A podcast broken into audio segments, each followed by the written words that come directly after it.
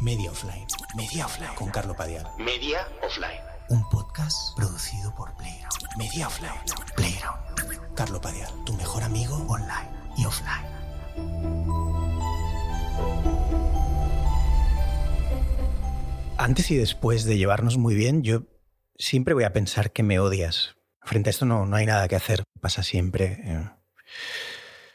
Con todo el mundo que conozco, antes y después de llevarnos muy bien, yo siempre pienso que esa determinada persona me odia. Luego, una vez me llevo bien, durante el periodo que me llevo muy bien, es decir, cuando es muy cercana, mm, se desactiva esa idea, que vuelve automáticamente cuando pierdo el contacto con la persona. Pero quería empezar hablando de otra cosa, da igual. Eh, me asombra cómo hemos asumido el, apocalipsis. Nos están pasando cosas increíblemente disparatadas y nos, da, nos dan igual. O sea, ayer, ayer eh, no, recuerdo qué era, el Pentágono, no sé quién fuera, da igual.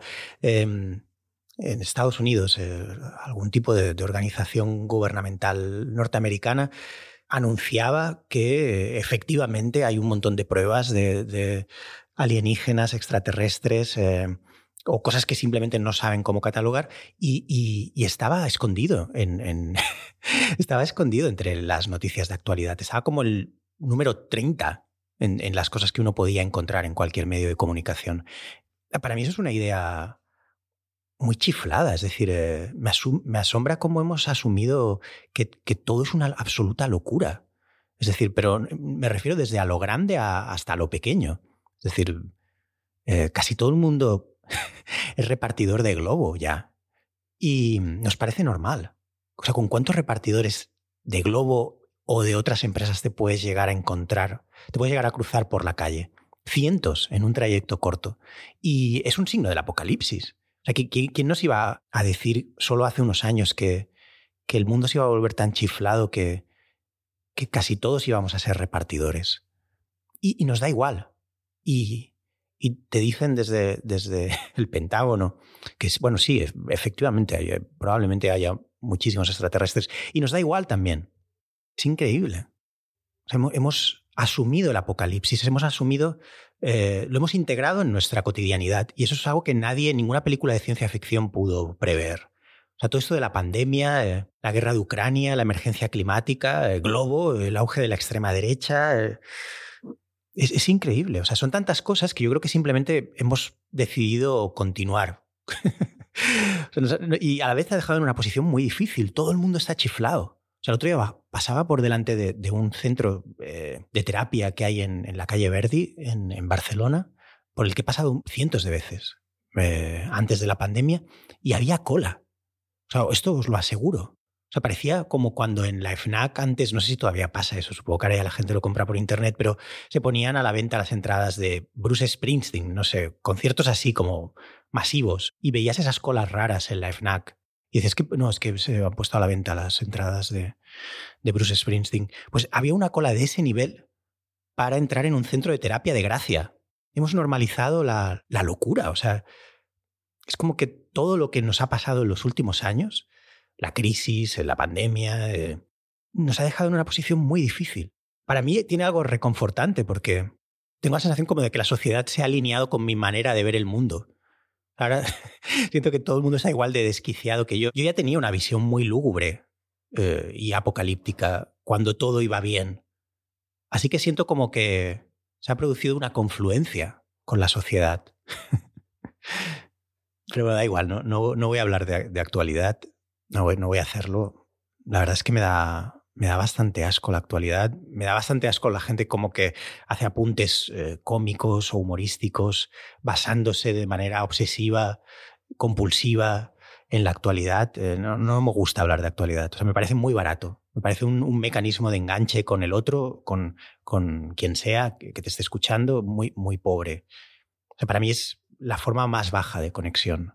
O sea, no puedes decir cualquier cosa sin ninguna gracia y acabarla diciendo Vox, Vox. Y la gente como, ah, sí, Vox, porque claro, porque Vox. Y, y la gente ya se ríe, o sea, es, es lamentable. O sea, lo cual no quiere decir que Vox no sea lamentable, pero, pero eso no puede ser una forma de... Eso no es humor, eso no es nada. Es como la gente que basa su, sentido del humor en acabar las frases diciendo, bueno, pero qué co- coño, joder. O sea, con razón el humorista más popular es Joaquín, el jugador del Betis. Eh, yo prefiero hablar, prefiero hablar de, pequeñas cosas, o sea, no sé, de, ni siquiera de mí. Creo que hay como pequeño malentendido asociado a, eso. No, a estos pequeños fogonazos, las pequeñas visiones que cualquiera puede tener respecto al exterior, respecto a uno mismo. Eh, y, cada día estamos bombardeados por esas... Y, eso da mucho juego, fijarse en esas cosas, comentarlas. Eh. Por ejemplo, yo, Ha cambiado el tiempo ahora y he tenido que dejar de ponerme el abrigo de... La chaqueta de invierno, no sé. Y, lo interesante es que estoy en un, en un, serio forcejeo con la ropa ahora mismo, debido al cambio de tiempo. O sea, no, tengo reemplazo para mi chaqueta de invierno. No, siempre me pilla con la guardia baja la llegada del buen tiempo. No tengo chaquetas que me queden bien de entretiempo. Me quedan mal.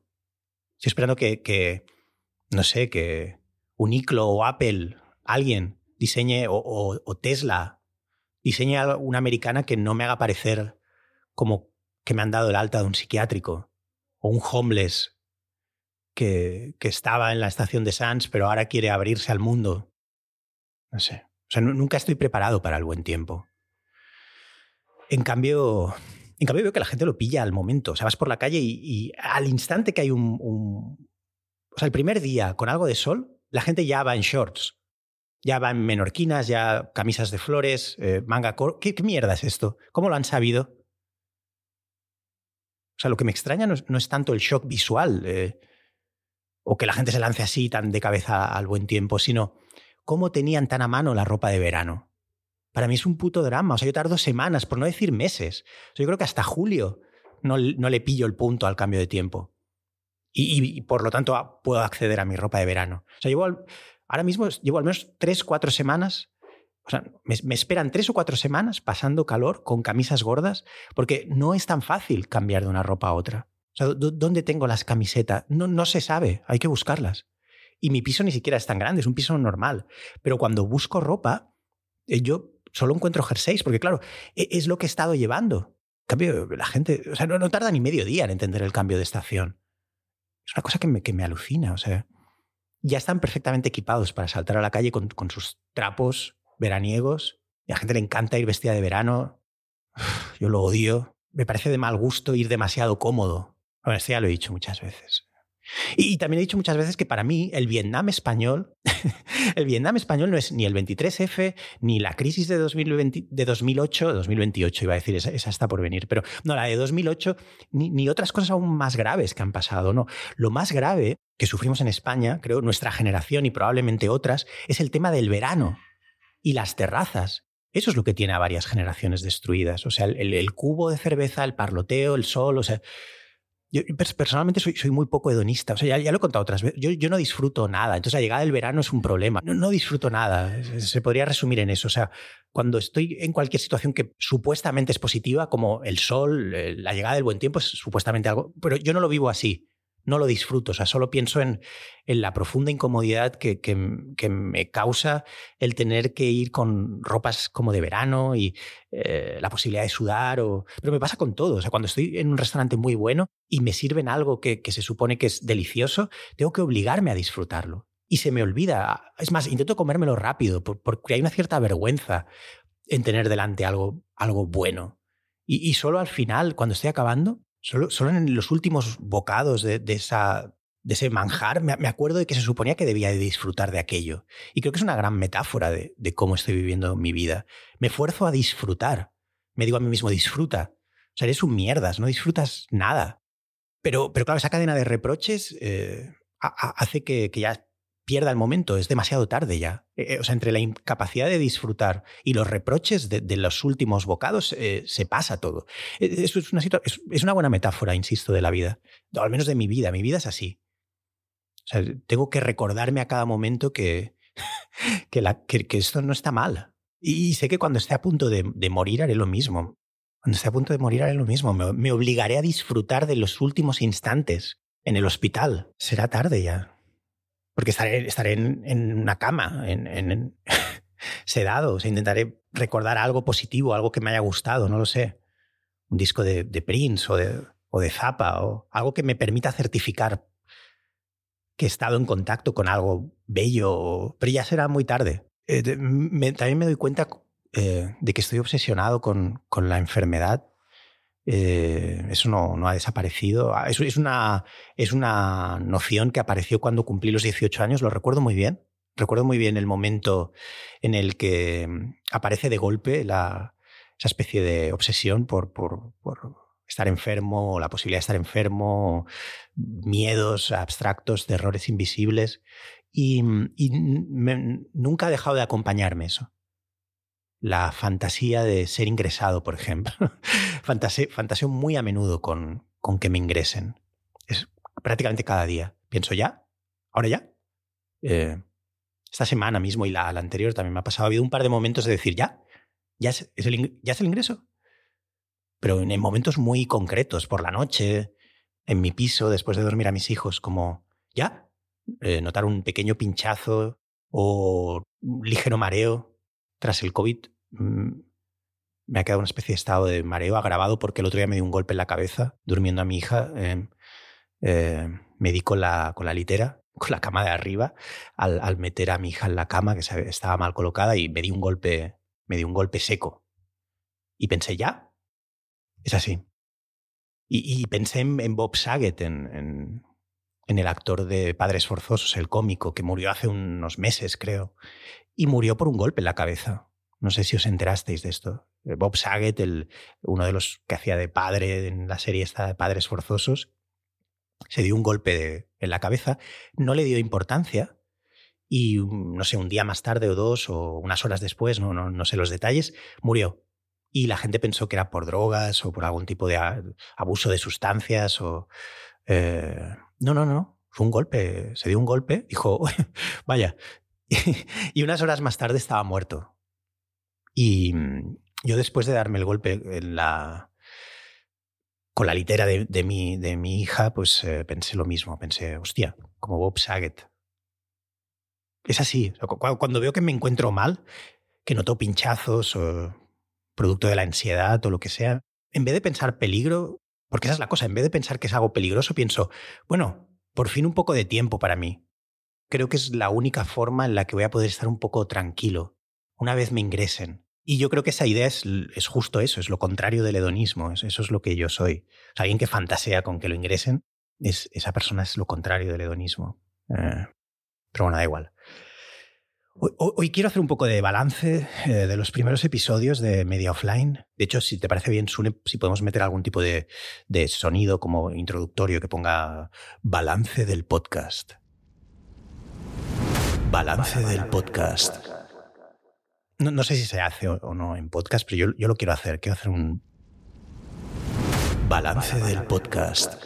Porque llevamos ocho y quiero hacer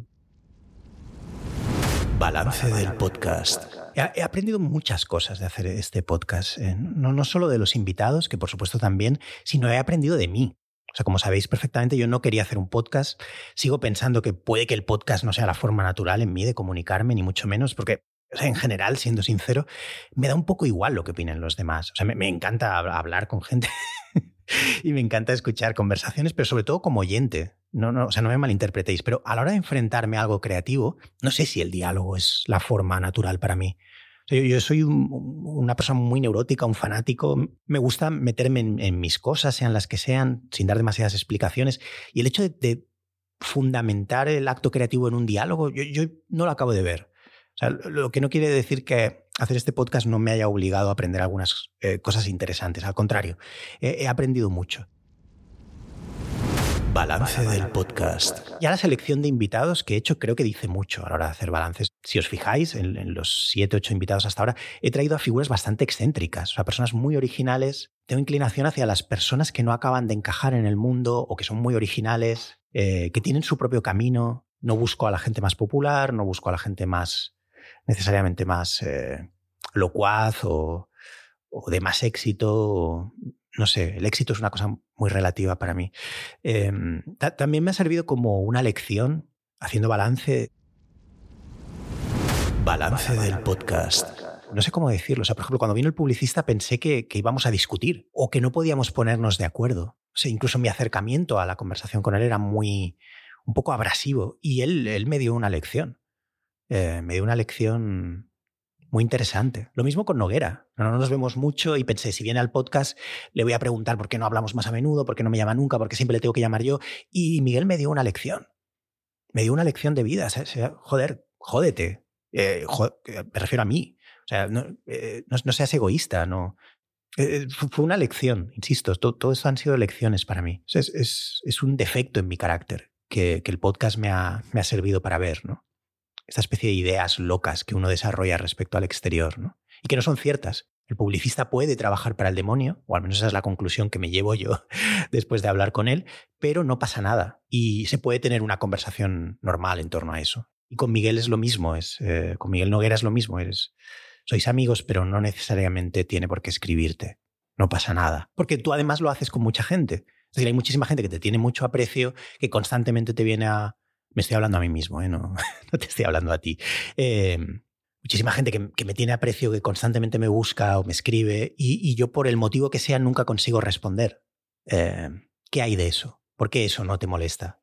Es, como la típica cosa de que, me pasa muchas veces o sea, si yo no te reconozco por la calle es porque soy muy despistado. En cambio, si no me reconoce alguien a mí, pienso, ¿esta persona qué le pasa? Que es un hijo de puta, es un demonio.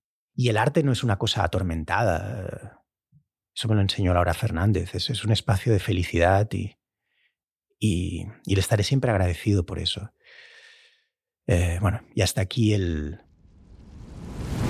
balance del podcast. No, lo he dicho aquí porque tampoco he encontrado el momento, pero se puede deducir quizá de, los anteriores episodios. Y es que mi padre murió en noviembre, eh, murió, no sé, no recuerdo cuándo.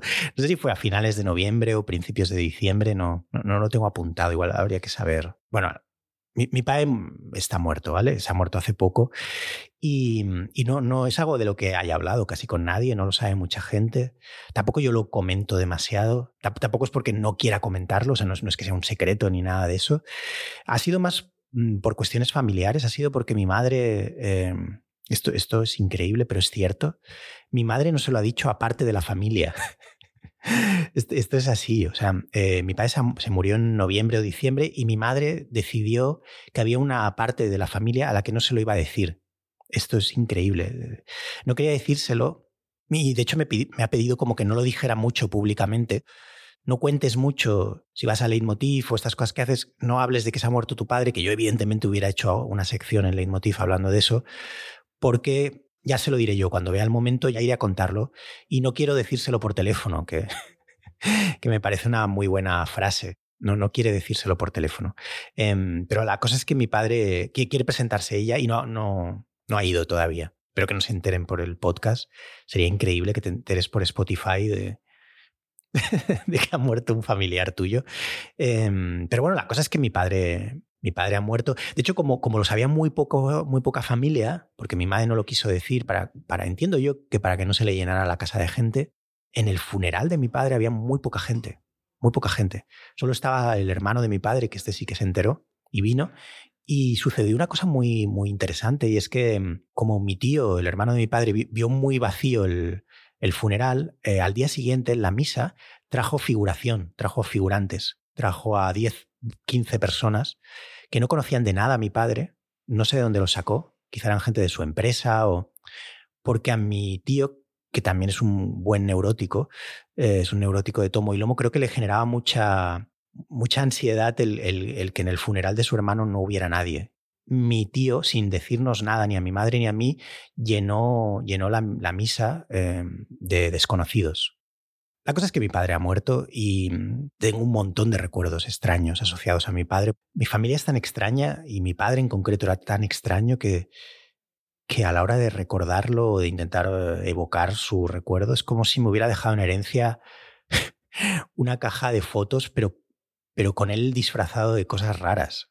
Es, es difícil emocionarse con una caja de fotos en la que está tu padre disfrazado de, de payaso o, sea, es, difícil emocionarse con la colección de recuerdos que me ha dejado mi padre. Mi padre tocando la batería, mi padre con un gorro de piscina y dos fuets. De hecho, esto os va a sonar increíblemente loco, pero, pero esto, es, esto es 100% cierto. O sea, todo lo que contabas ahora es cierto también, lo del, lo del funeral lleno de figurantes. O sea, cuando murió mi padre, yo estaba no dedicándome exclusivamente, pero, pero estaba montando estaba editando yo un especial de humor que había grabado con él.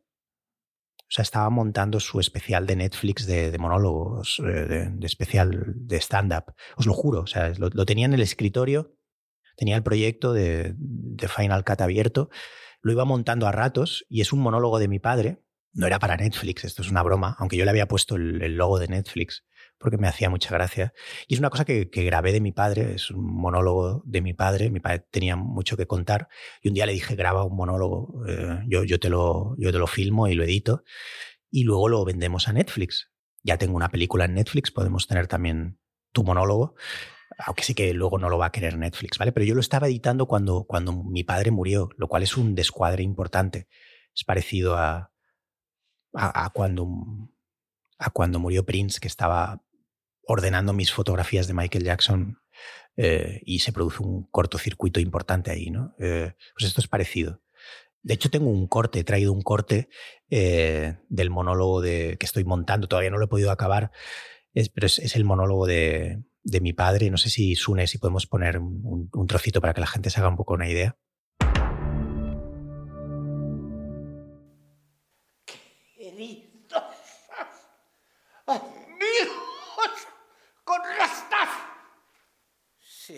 Acabado. Estáis en The Game Over. The Game Over. The Game Over. Se ha acabado todo. Se ha acabado. A la casca. Fuera. Hacer puñetas. A culo. A la mierda. Rastas. Se ha acabado. Punto. Bueno, adiós a la gasca, a la gasca. qué cosa! ¡Rastas! ¡Rastas! ¡Game over!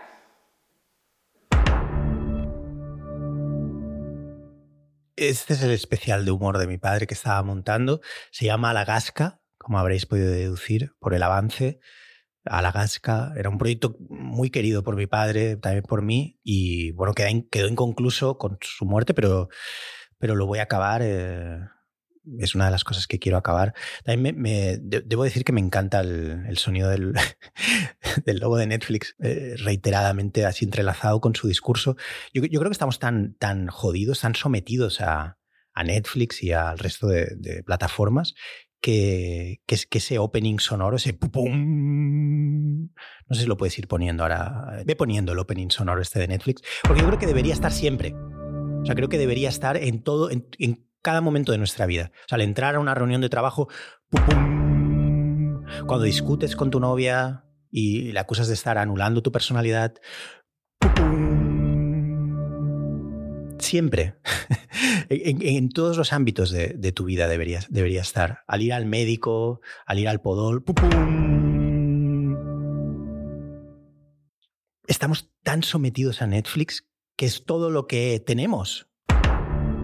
E, e, ese opening sonoro debería acompañarnos en todos los ámbitos de nuestra vida. En la misa de mi padre debería haber sonado también. Antes y después de que hablara el cura mientras aplaudían los figurantes. Creo que parte de mi humor viene de esta locura que nace de, él. A mi padre, por ejemplo, mentía a todas horas. esto es algo que sin duda moldeó, creo que sirve para entenderme a mí. Eh, cuando la gente me dice por qué fusionas lo que es verdad y lo que no. Mi padre mentía a todas horas.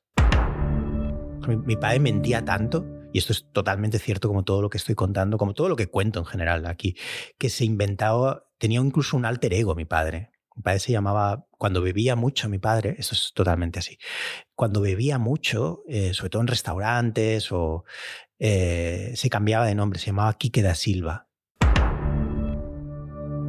Mi padre se llamaba Joaquín Padial, pero mm, cuando bebía mucho, tú ya notabas que algo iba mal cuando, cuando decía, bueno, yo soy Quique da Silva, Obviamente no nos lo decía mi madre a mí, se lo decía al camarero o al metre, o a veces ya veías que te esperaba una jornada jodida cuando llegabas al restaurante y veías que mi padre ya había hecho la reserva a nombre de Quique da Silva. Y Quique da Silva era un tío, era diferente a mi padre, era, era parecido pero diferente, era como la peli esta de Insidious, que de golpe el protagonista aparece con una peluca así como, como travestido, pues mi padre, no, sin necesidad de travestirse, eh, aparecía a veces como, o se transformaba en Quique da Silva también. A partir del, del café irlandés, del segundo café irlandés, llegaba Quique da Silva. Y era un tío que viajaba mucho a Portugal, cosa que mi padre nunca había ido a Portugal, pero Quique da Silva sí.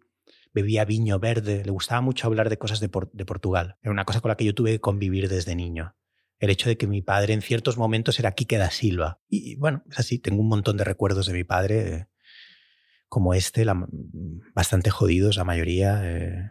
Cuando era pequeño, estar en casa de mis padres era, era, estaba entre qué bello es vivir y el cabo del miedo. Y también en, en, los últimos años eh, se parecía mucho a la isla del Doctor Muro, pero a la versión de Marlon Brando. O sea, los últimos años de la vida de mi padre si, veis la película La isla del Doctor Moreau, la versión de Marlon Brando, que yo os la recomiendo, es, os haréis una idea muy clara de cómo era mi casa.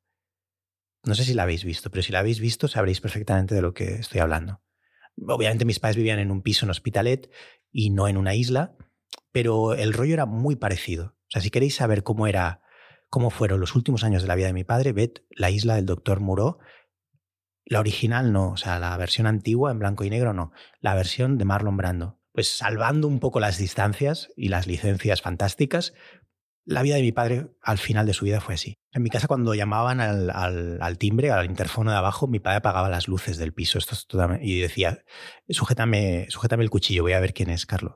Y entonces iba hasta la mirilla sin hacer ruido. También rompía las facturas en trozos y, me hacía acompañarle por diferentes containers de, Hospitalet, desperdigando los trozos de las facturas. Ese es uno de los recuerdos más emotivos que tengo de mi padre. El otro es que cuando tenía 14 años casi me secuestra un socio de la empresa de mi padre, pero eso es ya más para otro podcast. Se lo dejaremos más para, para otro día porque creo que me llevaría 20 minutos más. Y tengo un montón de recuerdos así que, claro, ahora al, haber muerto mi padre vuelven, ¿no? Regresan, como esa caja de fotos que os decía, ¿no? Eh, la caja de fotos en la, en la que tus padres están disfrazados de cosas raras, ¿no? una vez encontré, por ejemplo, también una cinta porno de mi padre en, el, en, el, armario suyo y ponía cinta de papito, X. Carlino, no mirar. Me había puesto este mensaje mi padre en caso de que lo encontrara. Pero bueno, aparte de las cosas que pueda contar, no tengo ninguna duda de que en ese ambiente de locura del que estoy hablando, saqué, mi idea de la guasa, mi sentido del humor. No, tengo claro si, lo heredé de ellos o si fue una especie de mecanismo de defensa precisamente frente a todo, esto que estoy contando. Yo creo que es más bien la segunda opción, pero bueno, lo iremos descubriendo. Tengo ahora que ha muerto mi padre, tengo tiempo para pensarlo. Hoy en Media Offline tenemos a Avi eh, L. Enrek, eh, espero, espero haberlo pronunciado bien, es la propietaria de la librería La Llama. La Llama es, creo, la única librería que hay en España y creo que de las pocas que debe haber en el mundo, especializada en humor. Y hay un montón de cosas que, quiero hablar con ella. A esta conversación eh, le he puesto de título, a ver, cómo lo ve Avi, pero yo le he querido poner de título no sé, a veces pongo títulos y, luego siempre pienso que el, que el, invitado se va a enfadar. Yo le he puesto la charcutera de la mezquita, es un nombre un poco raro.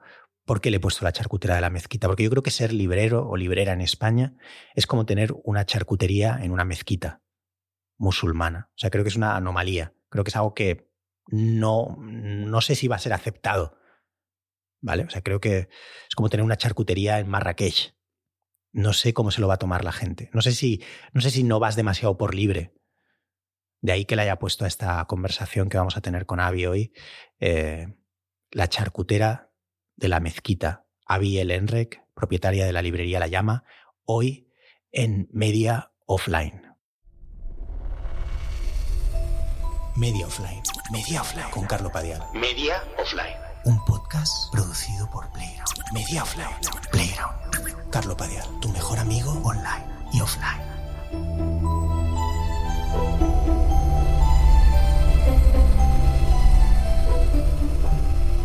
Aunque odio San, siempre lo digo, pero me, mola mucho el, el que estás como en un búnker muy cerrado. Eso me viene bien. Y en cambio aquí siempre hay este efecto como del el que haya una puerta medio abierta. Ya. A mí me condiciona terriblemente porque soy una persona con muchos problemas.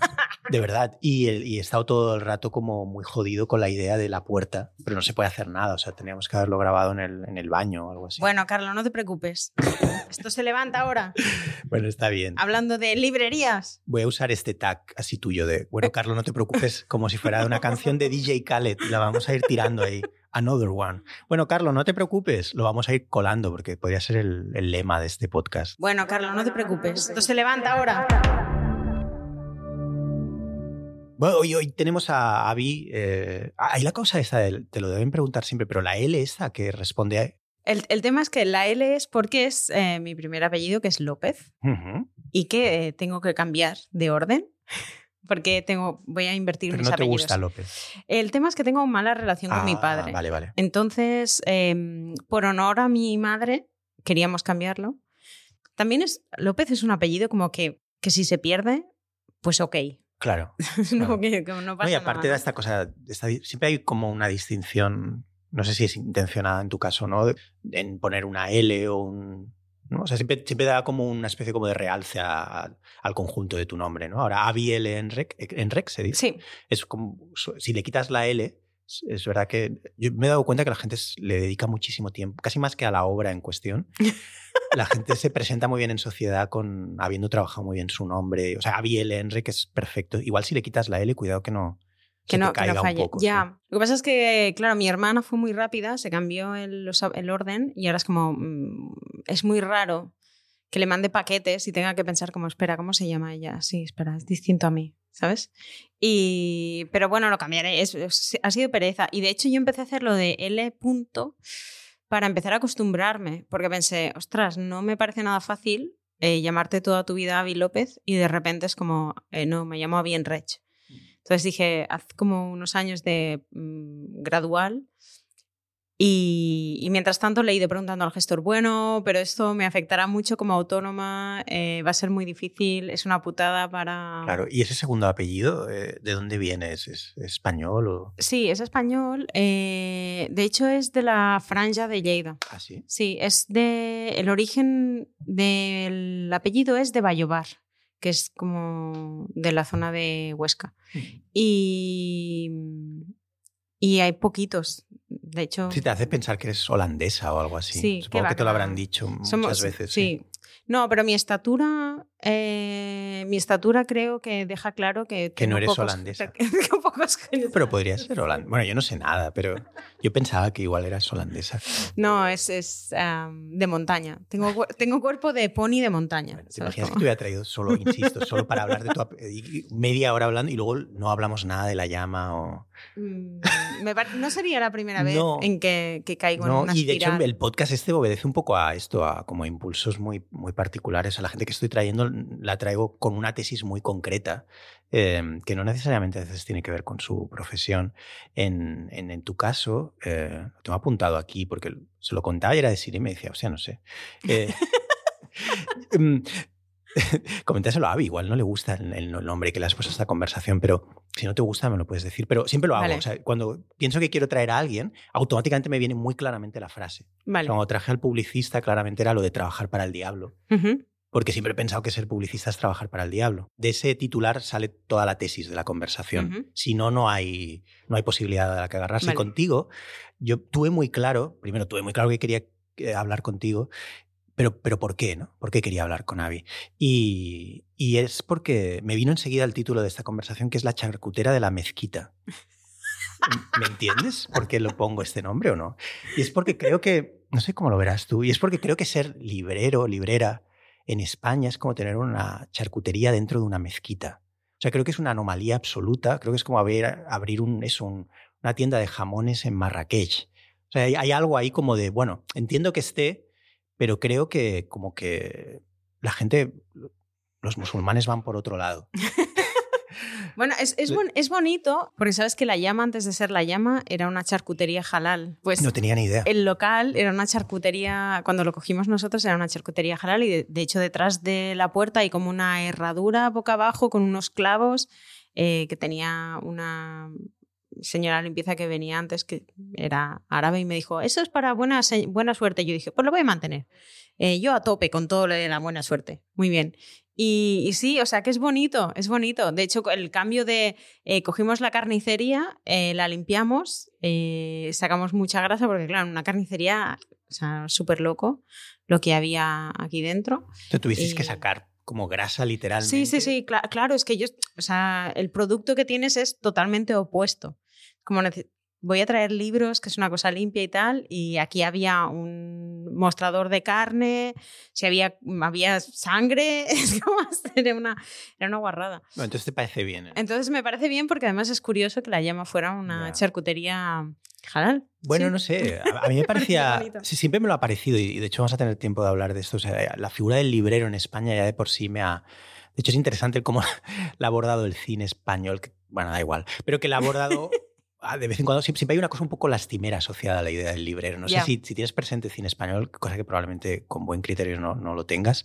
Em, siempre que sale un librero o alguien que está relacionado con libros, siempre es una figura como muy miserable. Siempre saben como, saben como un poco que, la, que es casi pese a, pese a su entorno ha decidido ser librero. ¿no? Y, y, creo sinceramente que, que, ser librero o librero en España es un poco eso, como ser charcutero dentro de una mezquita. Es decir, es algo que y si encima es especializada en humor, eh, ya entonces em, creo que, es jugar muy duro, o sea, ah, es muy arriesgado. Y sin embargo, vosotros lo habéis conseguido hacer viable y, eso me parece, me parece muy fascinante y me gustaría saber cómo lo habéis hecho. Siendo no libreros. Nosotros cuando montamos la llama no pensamos en una librería, sino que pensamos en un... O sea, la idea original era más bien una concept store, digamos, que es este, esta cosa más vinculada al diseño o algo así que era una, tienda donde hubiera distintos ámbitos en los que puedas ver que el humor eh, se usa, ¿no? O sea, era como... Sí, no, estaba tanto el acento puesto en el hecho de librería, sino en el hecho de que ibas a entrar en una tienda en la que ibas a encontrar el humor en diferentes formas. Exacto, sí, porque era como, es una herramienta que se usa en muchos ámbitos, vamos a mostrarlos. ¿Y ha sido así? Y entonces, ha sido así, lo que pasa es que, o sea, empezó como con tres pies, ¿no? La tienda tenía tres pies. Eh, los libros, el arte y los objetos de diseño y regalo. ¿Qué pasó? Que empezamos a hacer la parte de librería y mm, cuando vas fuera, vas a Estados Unidos, Inglaterra y tal, en los países anglo sajones, angloparlantes, tienen eh, la sección de librería. En la sección de librería hay una etiqueta de humor, siempre.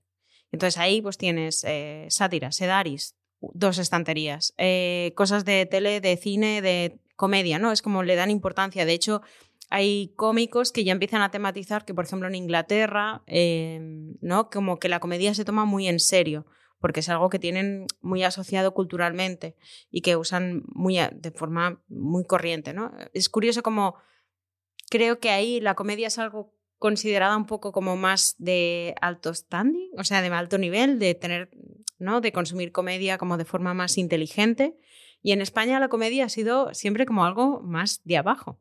Que es, es curioso, que no, no pasa nada y está bien, pero es, ¿no? Siempre sigue como los chistes, o sea, nosotros usamos la comedia de una forma distinta. Es, parece como que ellos lo usaban para, eh, ¿no? Para hacer esos, eh, como hacen mucho speech, siempre tienen, ¿no? Como esa forma de meter un poco de ironía o sátira dentro de los speech, pues eh, de los discursos políticos, lo que sea, ¿no? siempre se echan como pullitas inteligentes. En cambio, nosotros el humor lo hemos hecho en el bar.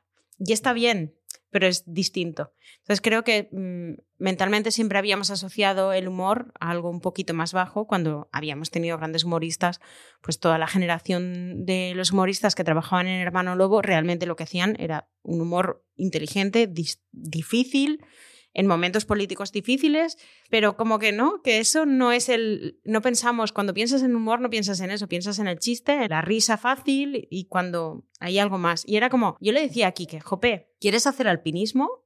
Y encuentras tiendas de alpinismo, con libros de alpinismo. Pero quieres hacer humor y no hay una tienda donde ir a comprar para hacer humor. Yo le intentaba hacer regalos aquí, que, que es un humorista, y tenía que pasearme por todas las páginas Pero web parecía, Y nos parecía un poco kamikaze, precisamente al hilo de lo que cuentas, hablas, por ejemplo, de Sedaris. Sedaris nunca ha vendido en España. Y, y, si hablas con editores y con escritores, eh, conversaciones recientes que yo he tenido, te, te, vienen a intentar convencer de que no escribas desde una perspectiva humorística, porque en España no se sabe qué hacer con ello. O sea, esto dicho por gente importante dentro del... Sí, sí, sí. Entonces, nos parecía una jugada como muy kamikaze el abrir una, una librería que se... Nos, primero abrir una librería. O sea, la decisión vital vuestra Sí. de con 30 y algo años... 35. abrir, dejar, porque además tú venías de- del mundo de las galerías, trabajas en una galería de arte. ¿no? Entonces estaba en eh, hoteles llevando el departamento, Sí, siendo la directora del departamento de cultura y arte. O ya sea, era loco también. Sí, sí, sí, no, y eso ya era loquísimo, pero bueno, es verdad que yo ganaba mi buen sueldo Mm. ya porque llevaba allí seis años y había, estaba bien. Y de repente fue como a la puta mierda esto, odio este trabajo. Eh, no, no el trabajo en sí, porque el trabajo me gusta mucho, pero odio la empresa donde estoy dando todas mis horas, Mm. porque además es como. Yo soy una persona que se implica mucho en su trabajo. O sea, hay gente que puede hacer eso de no implicarse mucho en lo que hace, pero yo no soy así. Entonces es como estoy dando mi vida y mi alma para una empresa que hace cosas el mal, ¿no? Eh, y es como, ¿quieres seguir así todo, el- toda tu vida? Y fue como, uff, no. Y si no me voy ahora, ya no me iré. Porque llega un momento, o sea, yo creo que el, el arrojo que tienes cuando tienes treinta y pico años, aunque en ese momento estás como, "Ay, no tengo dinero, no te... Pero bueno, estás, puedes reconducir tu vida. Pero cuando tienes cuarenta y pico y tienes un poquito más de responsabilidades, Estás agotado ya. Estás un poco como, bueno, sí, lo voy a hacer, pero lo voy a hacer cuando eh, la hamburguesa Ya. que hay adelante la vea como sólida. ¿Sabes? Es como, es distinto, ¿no? El hacer el salto de fe es como, bueno, yo pensé, con 35, si fallo, ¿no? Fallo, tengo dos o tres años para intentarlo, puedo reconducir y volver hacia atrás sin que pase nada. Entonces hicimos ese salto de fe ahí. Em, claro, nosotros cuando hicimos el salto de fe hablábamos con Kike y Kike me decía, em, porque cuando montamos la tienda, o sea, estuvimos como un año pensándola, yo le rebotaba ideas, le mandaba, le decía, pues yo tendría esto, esto y esto, y Kike, no sé, no lo veo claro, ¿qué ejemplos tenemos? Y era como, no había ejemplos porque no hay otra tienda como las nuestras, no hay otra librería ¿No especializada hay en otra humor. tienda en España? ¿No hay otra tienda en En Europa? el, mon- en en el el mundo, mundo. no hay otra librería de humor. ¿Por qué? Y tiene sentido. Porque en el resto del mundo hay una etiqueta de humor en las librerías. Aquí no la hay. Entonces, cuando tú querías comprar algo de humor, tenías que saber qué querías o buscar en internet listas de, ¿sabes? En cambio, aquí fue como, bueno, empezamos con una sección chiquitilla que fue creciendo poco a poco y poco a poco nos hemos ido haciendo libreros. O sea, yo, por ejemplo, digo siempre que yo no soy librera porque no, no me he formado para ser librera. Sé que hay gente que se forma y hace másters y esas cosas.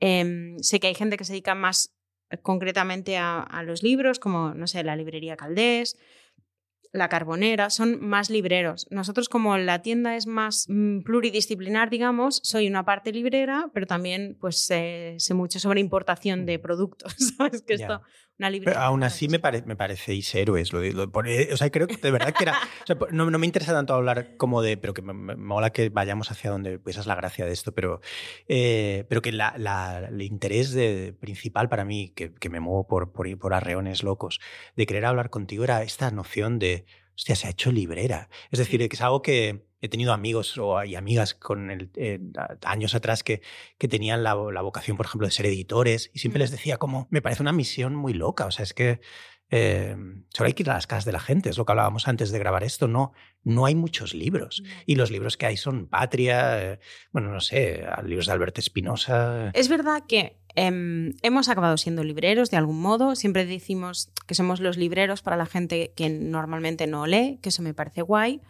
Eh, se ha enfocado más en la narrativa, porque con el proyecto La Llama Vox pues lee más narrativa y yo no tengo tanto tiempo y como me gustan mucho las novelas gráficas, pues yo me estoy dedicando más a la parte de novela gráfica. Y estamos haciendo que mucha gente entre a leer, o sea, gente que normalmente no leía, pues viene y les recomendamos cosas como ¿Te está costando? Pues tranquilo que hemos estado todos ahí. Es como que le hemos quitado un poco, creo que estamos funcionando un poco mejor porque le hemos quitado un poco la pátina de cultura.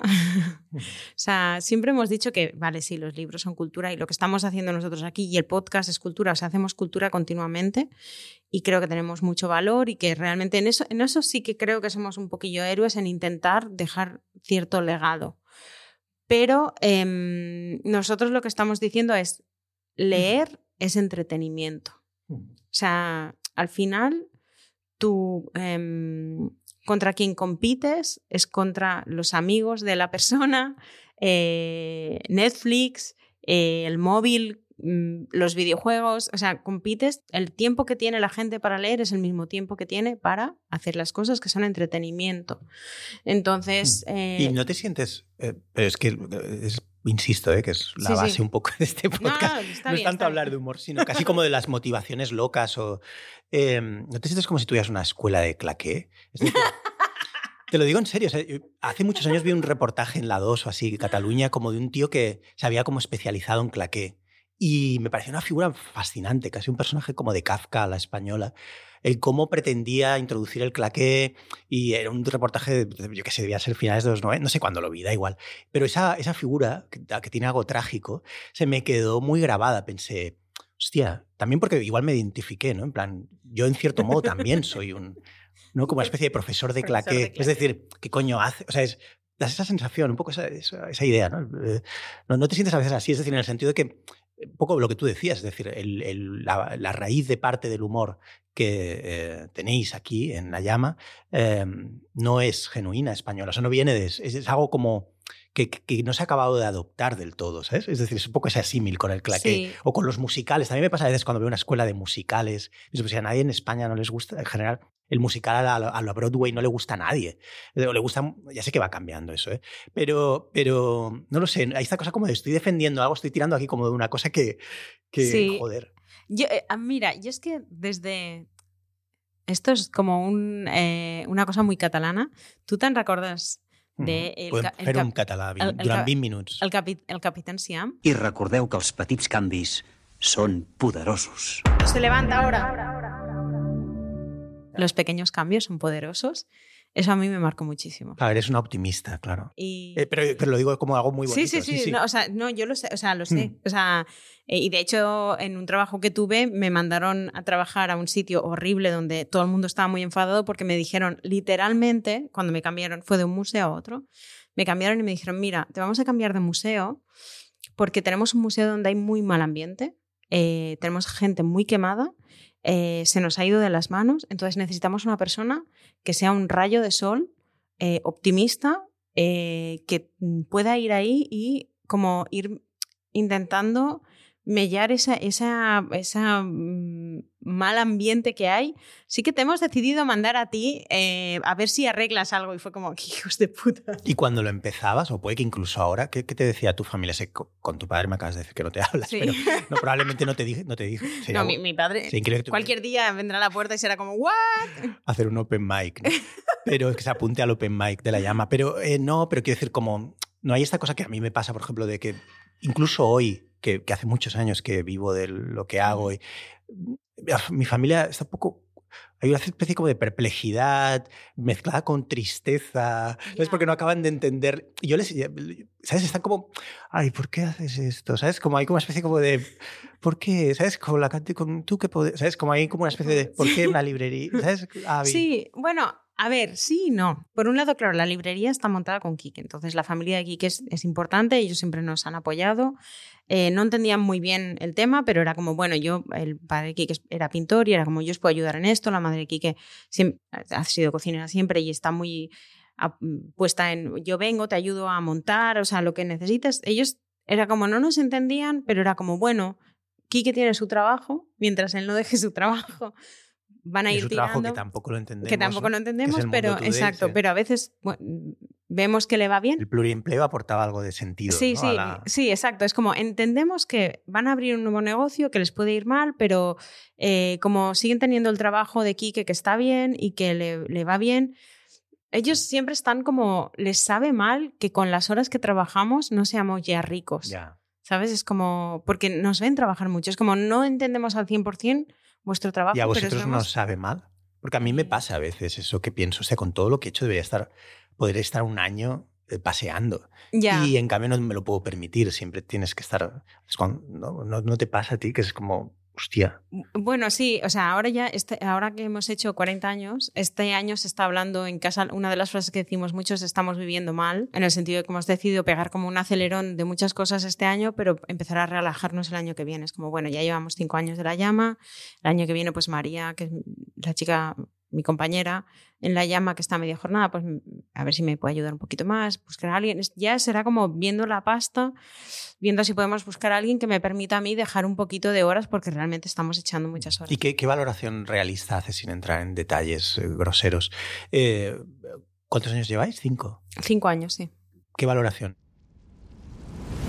Balance de negocio es buen negocio, es decir, es algo como respecto a lo que me imaginaba, eh, es peor, es mejor, es increíble, eh, joder, no paran de robarme, Sí, eh, no, ah- las distribuidoras son peor que la mafia, no lo sé. Vale, ahora te cuento todo de la librería. Es que me, que- me dejaba mi madre, porque mi madre sí que... eh, o sea, estaban los padres de Kiki que nos han apoyado mucho, mi madre me ha apoyado mucho, pero creo que es importante para entender la llama. Mi madre tiene una floristería. Desde siempre, que era de lo había tía leído en una entrevista. sí. Entonces, claro, el tema es que lo de tener un negocio pequeño, yo ya, ya sabía lo, la implicación que requería. Entonces, mi madre no entiende cómo funciona la parte de librería, que es lo que os contaré ahora, pero entiende eh, la dedicación de muchas horas, eh, la preocupación por el negocio propio. Es como, en su caso no es tanto entender cómo, qué es lo que estamos haciendo en la tienda, sino no entiendo lo que vende, pero el resto lo entiendo porque yo he tenido una tienda eh, a la que le he dedicado mil horas, porque además mi madre como solo cierra los domingos por la tarde, ¿sabes? Es muy loco. Sí, las flores también es un negocio loco. eh. Si algún día te dice algo, tú también le puedes replicar. Sí, sí, En claro. 2022, no sé si la tiene todavía, pero Sí, sí, sí, es un ahí. negocio loco. Es un negocio loco. Y, pero, por ejemplo, a la hora de, de tener la librería pasó una cosa muy bonita, que es que yo mi forma de funcionar un negocio, en mi mente, era un poco como la floristería, sabiendo que el tipo de producto no es el mismo, ¿vale? Pero mm, mi forma de pensar en los proveedores y las compras era un poco como la floristería. Eso es interesante de saber porque las flores son fungibles. Entonces, cuando haces pedidos y compras, tienes eso en mente, ¿no? Es como vas a traer lo que vas a vender porque si no, no lo puedes devolver. Cuando empecé con la tienda, eh, en la parte de objetos y arte, pues ya lo tenía controlado, porque además ya había estado trabajando en galerías y tal. Pero la parte de libros, aquí es donde entré en un sector que yo no conocía y que fue donde descubrí. Sector que nadie conoce. Nadie conoce, Nadie ni siquiera ellos mismos. No. Ni siquiera ellos mismos entienden. Además, hay una cosa muy bonita que es como que el sector del libro y el del cómic van completamente por separado. O sea, son como. Son como. tienen gremios distintos y es como si no se hablara. Luego, si el de librerías los coge todos un poco, pero como que las problemáticas, ¿sabes? Cada uno tiene su campo labrando, eh, se pelean unos, los del cómic con los del cómic y los de libros con los li- los autores del libro con los del libro y es una cosa que me parece curiosa porque estamos como un poco en medio viendo, ¿sabes? Nosotros estamos eh, en nuestro bancal que es muy único y muy estúpido, pero que estamos, bueno, es como estamos aquí en nuestro bancal de eh, medio metro, entonces miras a un lado y ves a unos discutirse y miras al otro y ves a otros discutirse y ves que claramente lo que está pasando es que, claro, yo como vengo de fuera y vengo con esa idea de, comprar cosas fungibles, cuando llegué fue como, este sector es muy raro. El margen de beneficio es muy corto, que esto hay mucha gente que no lo sabe en compradores. El librero normalmente se queda un 30% del precio y el valor del libro. Eso es muy poquito para un negocio. De hecho, cuando yo fui al gestor, le dije, me quiero montar una librería. Me dijo, bueno, Y vamos quiero a hacer... quedarme el 70% del libro. ¿Cómo lo hago? Claro, y fue, de hecho, el- hablando con él fue como, eh, no, bueno, eh, él me dijo, tienes que hacer una valoración de, vale, ¿cuántos, cuán- cuánto es lo que ganas de cada venta para saber cuántas ventas tienes que hacer y cuánto vas a ganar, ¿vale? Y estábamos hablando y fue como, bueno, el 30% me dijo, bueno, el 30% es del, del proveedor. Le dije, no, no, es el nuestro. O sea, el beneficio de todo lo que yo mueva solo es el 30%. Y se quedó así y me dijo, ¿has dejado tu trabajo? Y yo le dije, no, pero ya he dado la carta. Y me dijo, no lo dejes. Vuelve, ¿no? Ya he dicho que me iba, pero da- como en el capítulo ese de Seinfeld de George Constanza, Sí, vuelve sí. al día siguiente, ¿no? Aunque ha sí, renunciado, pero el tío vuelve. Es como, no, no, no, no, no te Es como, y claro, nos sentamos y yo recuerdo que se sentó en la mesa, pobre, que además es un gestor maravilloso, yo le llamo mi gestor padre, porque le dije, sé sincero, porque yo no entiendo nada de lo que me estás diciendo, entonces eh, necesito que me digas, pues esto es, ¿sabes? No me des, sé sincero. Y en ese momento fue muy sincero realmente. Me dijo, bueno, pues si has decidido montártela, móntatela, pero ten en cuenta que si ganas solo el 30% del, de cada producto que vendas, tienes que vender muchísimos, porque es, es, muy bajo. O sea, tú vas, en tu cuenta va a entrar mucho dinero y va a salir mucho dinero, pero el beneficio que tienes es muy poco. Eh, y eso lo tienes que tener claro porque cuando tienes la caja, si no, se te va la olla. O sea, las librerías, por ejemplo, para San Jordi facturan mucho. Claro que sí. Y todo el mundo dice, ¡buah, madre mía, esta gente se está forrando! Pues no, no te estás forrando. Porque aunque estés facturando muchísimo ese día, muchísimo, teniendo en cuenta eh, el trabajo previo y el trabajo posterior de San Jordi, el beneficio que has ganado no es tanto. Es divertido porque cuando hablas con un editor te dice exactamente lo mismo. Entonces, claro, claro. Entonces uno, uno, deduce sin saber mucho que quien se lo lleva son las distribuidoras, ¿no? Claro, el tema es, eh, sí, o sea, es que el tema es que el pastel del, de la... A, todo el mundo le va, igual a todos os va mal, ¿no? Y no os habéis puesto de acuerdo. O sea, es como si lo hablaréis entre vosotros, llegaréis a la conclusión de que a nadie, pues los autores también están muy enfadados con lo que... Es que, es que a ver, el sector va mal, ¿vale? El sector va mal porque endémicamente es muy difícil repartir el pastel. Quiero decir, hay un 100% de beneficios, ¿vale? Y esos 100% de beneficios se tienen que repartir. Eh, la librería se queda entre un 30, si eres muy grande y puedes presionar, un 35. Eh, luego, la distribuidora se queda un 20 en principio. Y luego, editor y, y, autor se quedan un 50%, se supone. O sea, es como que hay un 50% para la creación, digamos, y un 50% para eh, la venta. Yo recientemente me he enterado que en el sector del cómic hay veces que no hay el 50% para la creación y el autor, sino que la distribución se queda un pelín más. O sea, no es un 20, a veces se queda un 25%, incluso más, depende de lo que negocien ellos con las, con las editoriales. Entonces, ¿qué pasa? Que al final cada uno defiende su terreno, porque todos tenemos gastos, todos tenemos necesidades un 30% para una tienda de beneficio es muy poco.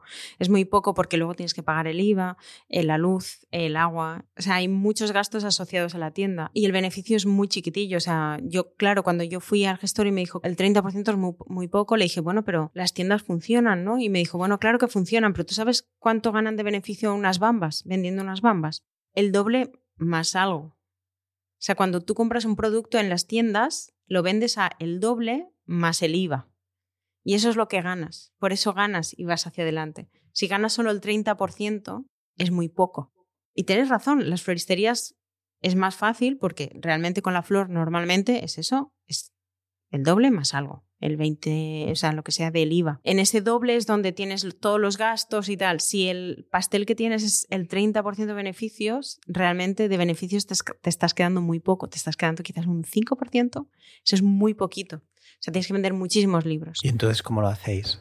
Porque lo que me estás eh, planteando es como un laberinto increíble. Es un laberinto increíble. Entonces, claro, el problema es que yo entiendo que todo el mundo en ese pastel del 100% va justo. Entonces, el, un 5% de ese pastel es, es, importante, ¿sabes? Entonces, claro, eh, las distribuidoras se quedan un 20% o un 20 y pico, o un 30 por lo que he oído últimamente. Ellas hacen la gestión logística y hay distribuidoras que hacen muy bien su trabajo. Como te mandan a comerciales, que son buenísimos. O sea, hay distribuidoras que ese 20% se lo ganan de verdad. O sea, es como, sí, porque eh, tienen una logística impecable, te lo traen súper rápido, eh, los libros muy bien. O sea, hay, hay de verdad distribuidoras que merecen lo que están ganando. Pero también hay distribuidoras que no hacen nada que yo entro en la web, les pido el pedido y me lo sirven. Entonces es como, jope, si el valor que aportas es que un camión me traiga los libros que están en el almacén por los que te está pagando el editor que los tengas ahí en el almacén, pues yo qué sé, me parece un poco churrutero. Pero bueno, yo qué sé. Eso que lo decidan los jefes, eh, porque realmente es, es, un sector complicado. Nosotros, por ejemplo, intentamos hacer devoluciones cero. No siempre es posible. Para las presentaciones, por ejemplo, sí que devuelves mucho. Pero la mayoría de librerías, las generalistas, funcionan pidiendo mucho, pidiendo muchas novedades y luego devolviendo todas esas novedades al cabo de un tiempo. ¿Qué pasa? Se edita mucho. Se edita mucha basura. Se edita, mucha basura porque funcionamos con novedades, que es algo que yo creo que debería aflojar. O sea, deberíamos tener menos novedades y dar una vida al libro más larga. Em, porque hay libros que son del 2000, no sé, 14, 15, que la gente me los pide y es como, no, no, ya no están. Es como que me los puedes pedir. No, no, ya no están, es que los han quemado. que ya no Ya, ya, existen. ya. Sí, sí, yo mis dos primeros libros, Dinero Gratis y, y otro que edité con Libros del Silencio, no sé, tienes que buscarlos por todo colección o si queda algún ejemplar por ahí suelto en la FNAC o en Amazon o lo que sea, pero, pero es como, es casi una obra de otra vida, casi porque 2010 suena chino. Pero Sí, entonces, sí. tal y como me lo estás planteando, Avi, aún soy más pesimista, aún veo más esa charcutería en la mezquita. Sí, con- sí, sí. eh, ¿Cómo lo hacéis? Entonces, o sea, ¿cómo, cómo, cómo es viable eso? ¿Cómo- porque yo soy una persona que tiene tendencia a la desesperación y lo- el planteamiento que tú me estás describiendo haría que yo por las noches estuviera mordiéndome la boca, mirando al suelo, eh, en plan, ¡buah! ¿Esto qué es? ¿no? Eh, ¿Cómo, cómo lo Eh, hacéis? Pues al final yo creo que lo que ha pasado es, o sea, de hecho hay gente que me ha preguntado, ¿vais a hacer la llama? Ojalá abrierais una franquicia en Madrid y yo siempre les digo, no voy a abrir una franquicia en Madrid porque de verdad una librería no sale a cuenta. Una librería, abrir una librería, librería, no sale a cuenta, a no ser que sea una librería gigantesca. Eh, ¿Cómo lo hacemos? Pues seguimos las eh, recomendaciones del gestor, eh, que es que tienes que vender muchos libros. Entonces, nosotros siempre montamos la llama como... Cuando yo monté la llama fue como, vale, yo el primer año no voy a cobrar dinero de la llama, me va a mantener Quique, em, pero tenemos que conseguir que sea autosuficiente en cuanto eh, que lo que pedimos y lo que se venda, o sea que nuestro primer año era No genere pérdidas. que no genere pérdidas. ¿Por qué? Porque si genera pérdidas, yo tengo dinero para pagar el alquiler de un año. Cuando ese alquiler de un año se me acabe, cierro la persiana. Porque, bueno, por temas familiares y personales y por cómo soy, no quiero deber dinero. ¿Vale? O sea, es como, bueno, en cuanto. pues, supongo que es generacional. Es como yo he vivido Yo, mi, siempre. padre, mi padre ya se endeudó por mí. ¿no? Exacto. Es como en mi caso, totalmente así. Pues sí. eh, ahí estamos. Sí. Como, o sea, yo cuando voy al banco y veo- ven que no tengo de momento ninguna hipoteca ni nada, siempre intentan como endosarme algo, ¿no? Es como, seguro que no quieres un crédito tal. Y al final, el la última vez que estuve ahí, le dije, mira, yo vengo de una familia que ha quebrado. ¿Sabes qué quiere decir eso? Sí, sí, la mía también. sí, claro, sí. es como yo he quebrado. O sea, yo he, he debido dinero sin, sin haber tenerlo. O sea, a mí, mi padre me vació las cuentas que tenía para ir a la universidad. ¿vale? Que eran 500, o sea, eran como, no sé, 500 mil pesetas de la época. No, no, o sea, pero, es- no, como- pero da igual, es lo Pero que es tuviera como- que ser, claro. Claro, o sea, a mí, cuando has estado debiendo pasta, saco, teniendo que vender tus cosas porque no tienes dinero, sabes que lo peor es estar a menos. O sea, estar a cero no es un problema, porque entonces siempre puedes trabajar. Pero cuando estás a menos, por mucho que trabajes, sigues a menos. Porque cuando estás a menos, los intereses siempre te vuelven a dejar a menos, ¿sabes? Sí, sí, sí, es ganar dinero y pensar todavía estoy a menos tanto, ¿no? Claro, entonces- Mi, madre era esteticien, hablo justo ahora de la muerte de mi padre, que, que también hablé de eso en el Comedy Gold que tú estabas, y mm, mi madre era esteticien freelance integrada dentro de un salón de belleza y durante 20 años. Mi padre era economista, trabajó en un banco mucho tiempo hasta que se le giró la cabeza y, mm, simuló un accidente que le permitió acceder a una baja. Eh, y se ocupaba de llevarle las cuentas a mi madre y de vivir de su pensión. Había ganado mucho dinero y eh, le decía a mi madre que le pagaba a los autónomos. No le pagó nunca a los autónomos. Y al morir eh, nos, lo hemos descubierto y, y mi madre no tiene acceso a pensión debido a eso. Mi padre se quedaba el dinero de mi madre. Eh, con lo que entiendo perfectamente bien tú. O sea, ven- vengo de un padre paranoico. Es decir, alguien que, que le decía a mi madre cada mes. o sea, a mi madre la podrían haber detenido. O sea, estaba cada mes ejerciendo su, su profesión eh, de, manera ilegal eh, durante 20 años. Y eso por no hablar, eh, lo comentaba antes que lo dejo para otro podcast, y un intento de secuestro por parte de, de un socio de mi padre, eh, por una jugarreta parecida que supongo que le debió hacer, y, y sí, casi se me llevan a mí en, en la furgoneta. Pero, o sea que te entiendo, te entiendo muy Sí, sí, bien, claro, entiendo o muy bien sea, que no quieras claro. reeditar la paranoia familiar. Claro, es como, una vez has estado ahí, es como cualquier cosa menos volver a estar ahí. Entonces es como, cuando yo voy y les digo, no, no, cuando quiera una hipoteca, vendré y te diré, quiero una hipoteca, he ahorrado este dinero porque sé que en tantos años voy a pagar la puñetera hipoteca. Yo aquí que no tenemos nada, o sea, tenemos la llama, pero no tenemos nada de propiedad aún, porque vivíamos, somos, eh, vivíamos con la idea de que en algún momento se podría pagar un piso a tocateja, ¿sabes? Y cada vez está más lejos. Es cada, cada vez suben más los Bueno, pisos. es y es esta como- cosa de que puedes tener un piso si ya tenías un piso, ¿no? Exacto. Que es esta locura absoluta de todo el mundo que conozco que se puede comprar un piso es porque ya tenía un piso, ha heredado un piso, o dos, o eh, uno ella y otro su pareja, no sé qué. Y, pero si no tienes piso, no hay piso. Es No. una cosa muy extraña. Sí. Y entonces nosotros estábamos como, bueno, eh, vamos a hacer la llama de, con esa filosofía de eh, no tenemos menos. Vimos eso, que el primer año podíamos como ir manteniéndonos a flote, que el, el truco, que no es ningún truco, es ser amable. O sea, que al final hay, es que, y eso está bien porque yo soy así. O sea, Los Ajá. libreros en Barcelona no solían ser muy amables. Ahí- Aquí habréis creado una nueva tendencia. yo creo, yo, exacto. Porque era, era otra de las cosas de las que te quería hablar, ¿no? Sí. No te interrumpo. ¿eh? Pero No, no, no, no, no, que va.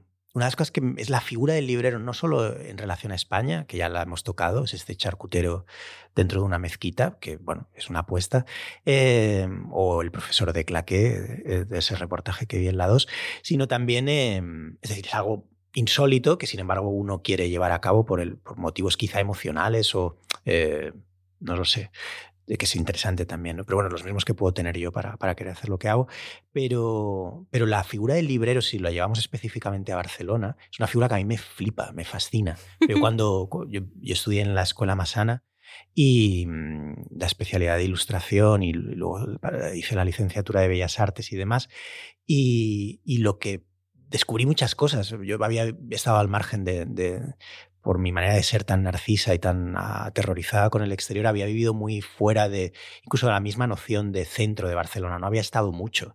De las primeras veces que cogí el metro me dieron ataques de pánico y salí corriendo pensando que me querían agredir o no sé. Pero bueno, yo, yo estoy muy mal.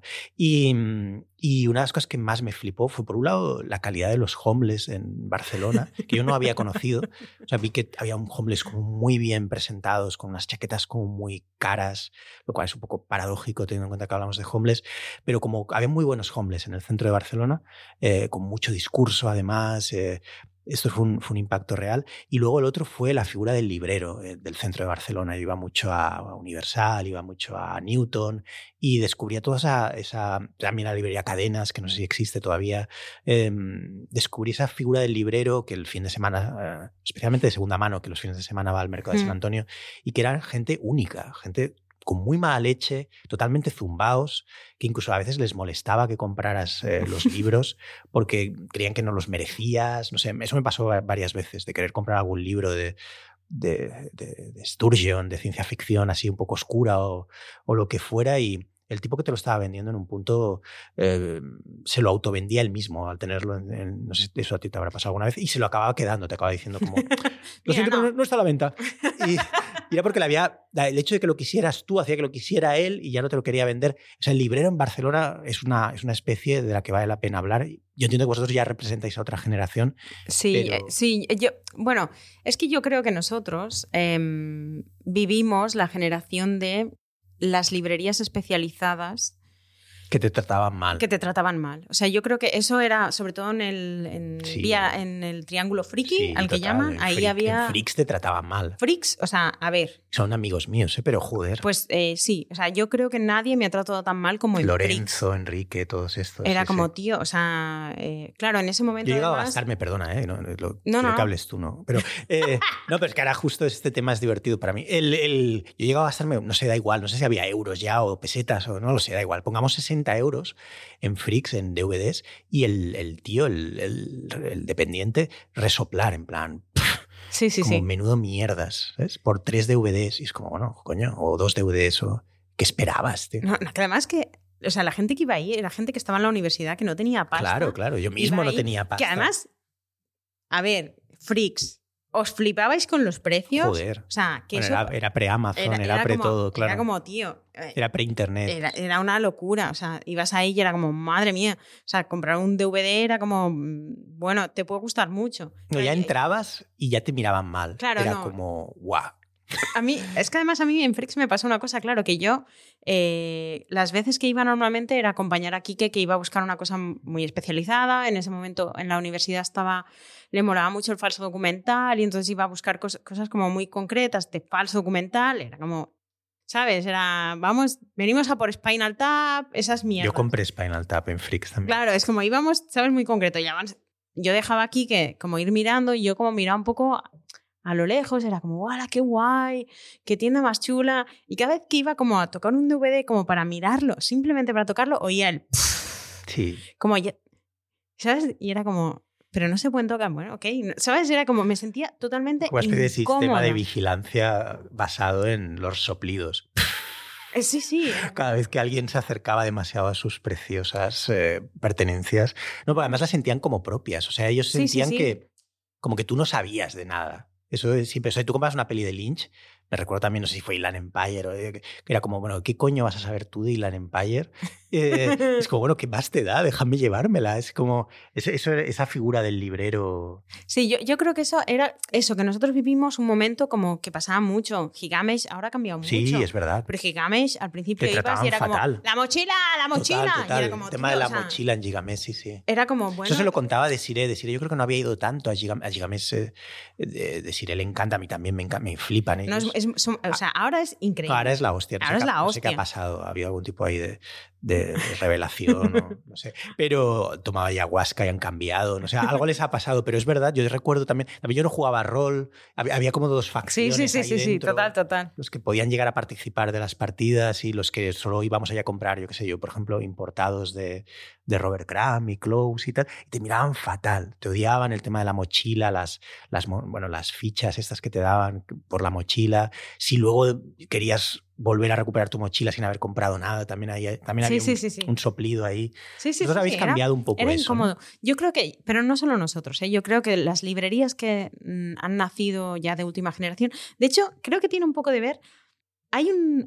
Hace poco un librero más clásico, digamos, me dijo: es que vosotras, las librerías nuevas y pequeñas, no habéis vivido los tiempos buenos. Y yo entiendo que tiene que ver con, esa, con, con eso, con eso un poco, que es pre-Amazon y pre la crisis del libro. La precariedad os ha hecho ser amables, ¿no? Sí. Te venía a decir el tío, ¿no? Eh, Exacto, él lo que nos venía a decir es como antes no tenías que ser amable porque tenías libros, la gente necesitaba libros y quería libros, venía, te los compraba fin. Podía ser soberbio. Podías ser soberbio y podías decir, uff, esto no sé qué, o sabes, como podías mm, tener ese contacto con la gente, pero ahora la gente puede comprar libros en todas partes. Tú lo que les ofreces, no, en realidad no son los libros, es tu entusiasmo por ellos, ¿sabes? O sea, creo que las nuevas librerías lo que te ofrecen es que el librero es el producto. Bueno, y no también la libro. prescripción que hacéis, yo creo, en vuestro caso, que tampoco Claro. es tan, tan frecuente en realidad. Tú, tú eres muy, como muy amable, pero creo que una de las cosas, yo no lo soy tanto, Eh, eh, yo creo que una de las cosas que distingue a la llama, es una opinión perso- puramente personal, es que la selección es increíble. Es decir, eh, está muy bien seleccionada y si miras la parte de stand-up, es, es la que tiene que ser, independientemente de si tenéis en ese momento o no un libro, pero dices, hostia, está Born Standing Up de Steve Martin, o están las memorias de Richard Pryor, o- pero es, es justo lo que, lo que uno esperaría encontrar, pero es que no solamente es ahí, es, es, pues yo qué sé, en cualquier cosa, en narrativa, o, y ha- hay un buen gusto y una que te descubre cosas que te permiten, y eso no es tan tan frecuente, no se me ocurren tantas librerías, a mí personalmente las hay, ¿eh? pero donde esa selección sea tan fina como creo que es uno de los elementos. Y luego creo que otra es la, el hecho de que lo habéis convertido en un espacio donde suceden cosas. Sí, e- eso era una de las cosas que a mí me. Porque cuando decías, sois unos héroes, ¿no? Librero y tal, al final yo creo que, como decía lo de los petits cambios son poderosos, una cosa que a mí me ha obsesionado siempre, o sea, siempre, Quique siempre dice, yo estoy obsesionado con la muerte, me- ¿no? La presión de tal, no sé qué. Yo por mm, cosas familiares no estoy obsesionado con la muerte porque la he vivido muy de cerca. Entonces, am, mi tío, que falleció hace un tiempo y que era como mi padre bueno, siempre me decía una cosa y creo que esa cosa es em, muy interesante, que es em, lo que dejas es a la gente que has tocado. I recordeu que els petits canvis són poderosos. Cuando eres amable y eres buena persona, estás tocando a la otra persona de algún modo. Por, sobre todo porque la gente habitualmente es muy hostil. Entonces, eso es lo que estás dejando. O sea, tú, Kike, que sois personas creativas, estáis dejando un legado en el mundo. Estáis dejando películas, estáis dejando texto, estáis dejando cosas que más adelante la gente puede recuperar y puede tocar, le, pueden tocar. Y a veces tocas a la gente de una forma más profunda de lo que puedes pensar. O sea, hay gente que puede estar viendo tus películas, Carlos, y decir, wow, Eh, Sí, sí, me es, alegra- es ¿sabes? lo más bonito eso Claro. cuando va pasando, ¿no? Sobre todo, uno siempre tiene la sensación como de que hace las cosas para nadie o de que no hay nadie al otro lado. Yo, yo por, ese, por esa naturaleza pesimista que comparto con Quique, por lo visto, eh, y que ya, ya sé que la comparto, pero, pero es bonito a medida que vas cumpliendo años que se te acerca gente y ves como esa influencia o ves esa, o te dices, hostia, hago Ibiza, hago es de las cosas que más me han tocado, o quiero ser negro, o, o no sé, o hasta cosas más locas, ¿no? Al- Algo muy gordo, o lo que sea, o Doctor Portuondo, ¿no? Sí, te entiendo, te entiendo. En, en tu caso, además, has sido pionera en algo que hay dos puntos que tenemos que tocar antes de acabar la conversación, que son claves y estamos tocando cosas muy guays, muy es, es interesante, como hablando de libros o de tu librería, al final hablamos de otras. Estamos hablando de padres. Al final. Estamos hablando de. Bueno, es que al final, ¿no? No, no, pero es interesante porque yo empezaba sin saberlo, es, es curioso estas, estas eh, sincronías junguianas que se producen.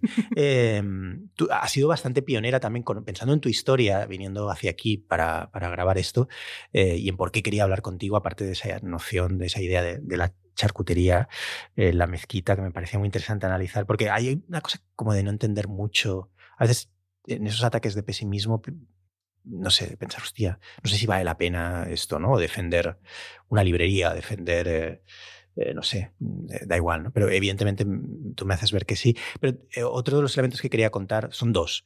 Uno es que creo que has sido bastante pionera en, en, en abandonar tu profesión y en montarte algo más vocacional, que creo que es algo que está haciendo todo el mundo a raíz de la pandemia. Ujú, O sea, creo que ahí ha habido como un- una ruptura loca no sé si, si tú lo has visto a tu alrededor, pero casi todo el mundo se aprovechó, sobre todo el confinamiento, eh, como para darse cuenta de que su vida era una mierda y, y de que estabas dedicándole tiempo a cosas que no valían la pena, como te pasaba a ti cuando trabajabas en esa galería. Eh, y, y lo está haciendo todo el mundo ahora. Y, pero tú, eh, incluso hay esta idea loca de gente que se está yendo a vivir a otros sitios. Hay una cosa de la que no se habla demasiado, que es plantearte, darte cuenta de que, de, que- de que, de que efectivamente el apocalipsis será cierto, eh, y que si no es por una pandemia va a ser por la emergencia climática y qué coño estamos haciendo. Ujú. O sea, eh, hasta qué punto esa carrera de la rata profesional te llevaba a algún sitio. Eh, tú has sido pionera en eso. ¿Te ha valido la pena? Yo, yo creo que sí. O sea, el tema es que obviamente estábamos yendo mal. Como humanidad estábamos yendo mal. Esto lo vi haciendo, eh, hice un posgrado muy tonto en la web, pero que me ayudó mucho de responsabilidad social corporativa, en la que veías que Europa, yo soy muy pro-europeísta, o sea, creo mucho en Europa, eh, creo en el intercambio, creo en, en que todos nos podemos aportar cosas buenas y que el proyecto europeo, o sea, soy de esa generación, a mí me dijeron Europa y yo a tope porque era diferente. Bueno, creo que es un proyecto muy bonito y creo que podemos hacer cosas buenas juntos. Em, el tema es que eh, hice responsabilidad social corporativa y ves que se supone que idealmente el capitalismo bueno, porque todo el mundo me dice, es que los anticapitalistas, es como, bueno, yo no soy al 100% anticapitalista, o sea, yo no soy comunista, pero creo que el capitalismo salvaje en el que estamos, obviamente, si te lo paras a mirar y ves la evolución lógica, está yendo hacia eh, la destrucción del planeta y de la humanidad. Entonces, como creo que se puede hacer un capitalismo más gentil, que es un capitalismo más cercano, más pequeño, de productos, eh, mm, consumir menos y mejor. O sea, que hay, que hay una forma y hay una forma en que llegamos, lle- podamos ser sostenibles, ¿no? Entonces, em, haciendo eso vi que la empresa en la que trabajaba, eh, las políticas de responsabilidad social corporativa eran una mierda y que no, como que no había ningún tipo de bondad en lo que hacía, teniendo en cuenta que absorbía mucha cosa de, del tejido cultural y del tejido de un sitio. Es como, realmente cuando tú abres un negocio, absorbes muchas cosas de, esa, de ese sitio, ¿no? La fuerza de trabajo, pero también no solo la fuerza de trabajo, sino culturalmente, o sea, si estás, estás secuestrando a la gente durante ocho horas y luego no les ofreces nada a cambio para que puedan devolver en el sitio en el que viven, es como que estás secando la fuente, ¿no? Intenté hablar de eso en la empresa y su respuesta fue, eh, nuestra responsabilidad social corporativa es dar trabajo a la gente. Y ahí es cuando dije, vale, no has entendido nada de lo que te estoy hablando, eh, dar trabajo a la gente, ¿vale? No es algo que estés dando. O sea, quiero decir, cuando contratamos a alguien, ¿no? Los, los empresarios tienen esa, esa, Y lo puedo decir que ahora yo soy empresaria porque tengo una... mm, María trabaja para mí y yo la tengo contratada y pago lo que toca pagar. Cuando los empresarios dicen, es que damos trabajo a... No, no, perdona, no estáis dando trabajo a. Esta gente, o sea, tenéis un intercambio laboral. tú necesitas gente que te dé su fuerza de trabajo para ganar dinero tú y entonces contratas a ese trabajador. No le estás dando nada. Él te está dando su fuerza de trabajo y tú le estás pagando por su fuerza de trabajo. Entonces, ¿quieres que ese trabajador esté mejor y sea más feliz? Ofrécele algo a cambio, algo más como tranquilidad para coger sus vacaciones, eh, que cuando haga horas extras se las pague. O sea, al final es como si haces que la gente. Yo una vez, eh, porque en, la empresa donde estaba, mi jefe tenía, le gustaba mucho el arte de la guerra. De, ¿Sabes? Sí, a veces te decía frases así. O sea, a veces estabas hablando con él y te decía, no sé qué, no sé cuántos, porque esto, esto es del, del arte de la guerra. Y era como, what the fuck. Todo el mundo le temía, todo el mundo trabajaba para él con temor, le odiaban. La gente tenía ataques de ansiedad, se desmayaba en el trabajo. O sea, era, era horrible. O sea, trabajar allí. Yo estuve seis años porque decidí que a mí a ciertas cosas no me iban a dejar hacer, o sea, era como yo iba en bambas, por ejemplo, me miraban mal porque iba en bambas al trabajo. Me daba igual, es como, pues si no te gusta me despides, pero yo no voy a venir en tacones. ¿Se aplicaba las teorías del arte de la guerra a una galería dentro de un hotel? Sí, sí, más o menos, o sea, sí, sí. Era, era un psicópata. Claro, no, porque él era el director general. Y entonces era como, no, estaba, era, es un psicópata, está loquísimo, ¿vale? Entonces, un día, eh, como él estaba haciendo esos discursos, yo dije, mira, voy a hacer una frase que sea mía para nuestro departamento, que sea rollo el arte de la guerra. Y mi frase era, los que te defienden no son los que te temen, sino los que te aman, ¿vale? Y me quedé con esa frase y pensé, hostia, me ha quedado hasta bien.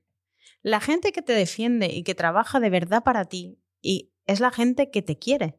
Y con la llama nos pasa lo mismo. La gente que compra la llama es la gente que nos quiere porque ve que intentamos ser honestos, que somos a veces unos canelos, que nos equivocamos con el IVA. El primer, el primer año me equivocaba con el IVA y estuve cobrando cosas más baratas y pagando el IVA. O sea que de los primeros beneficios hubo libros que gané el 5%, porque somos unos canelos. Era como, pues cuando empiezas te equivocas y nosotros decimos explicar eso, ser transparentes y decir, mira, somos transparentes, eh, yo estoy sola, muchas veces estoy superada por el curro, porque lo llevamos todos nosotros, intentamos dejar cosas, que la gente cree cosas y enseñarlo, ¿no? Y decir, bueno, pues no sé, es como... Bueno, justo con eso es, me llevas justo perfecto al otro punto final que quería tratar contigo, es cuéntame cosas concretas de ser librera, o sea, ¿qué, qué te has encontrado? Hablábamos antes de esa idea del librero hostil. Hmm. Em, eh, tu representante de una, de una manera diferente de entenderlo.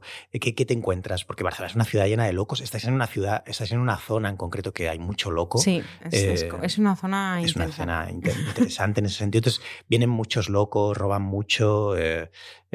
cuéntame cómo es un día, qué, qué clase de gente pasa por aquí.